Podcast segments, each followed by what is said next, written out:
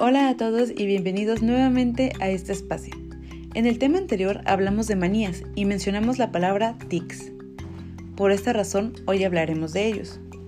Los tics son todos los movimientos corporales involuntarios que aparecen como consecuencia de una contracción nerviosa o espasmos musculares. En algunas ocasiones, los movimientos pueden ser provocados por la persona a voluntad. La persona también puede controlar con esfuerzo los tics, pero esto ocasiona en muchas ocasiones que aparezcan de forma más frecuente e intensa. Por otra parte, los tics suelen aparecer con mayor violencia en situaciones de estrés.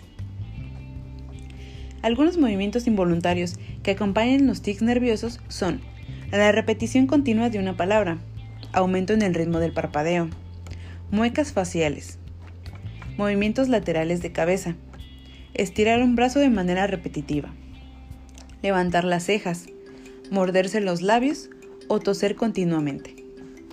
Estos tics nerviosos aparecen en la infancia, siendo más frecuentes en hombres que en mujeres, y en algunos casos pueden llegar a convertirse en un trastorno crónico, sobre todo cuando estos van asociados a algún tipo de trastorno o alteración física. Las personas que sufren algún tipo de tic nervioso suelen contar con angustia e irritación, ansiedad y estrés, lo que empeora la situación.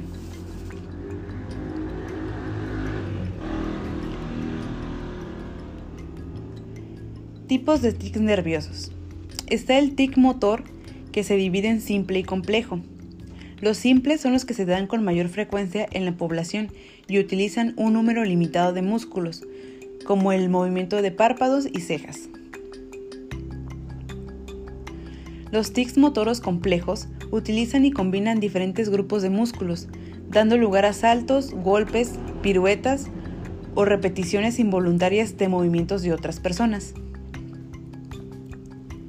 El otro tipo de tics nerviosos, que vienen siendo los fónicos, también se dividen en simples y complejos, pero estos tics fónicos suponen la emisión involuntaria e incontrolable de sonidos. En el caso de los simples, la persona puede realizar conductas como resoplidos, carraspeos fuertes y exageraciones de ruidos nasales. Los complejos, por otro lado, consisten en la repetición automática y no controlada de palabras. Un trastorno en, el que se combinan tics nerviosos fónicos y tics nerviosos motores es el trastorno de Tourette, un desorden neurológico que combina distintos tics que te mencioné anteriormente, durante más de un año. Espero que les haya gustado el tema de la semana. Si te gustaría que habláramos de un tema en especial, no dudes en dejarnos un mensaje a través de nuestras redes sociales. Que tenga un excelente fin de semana.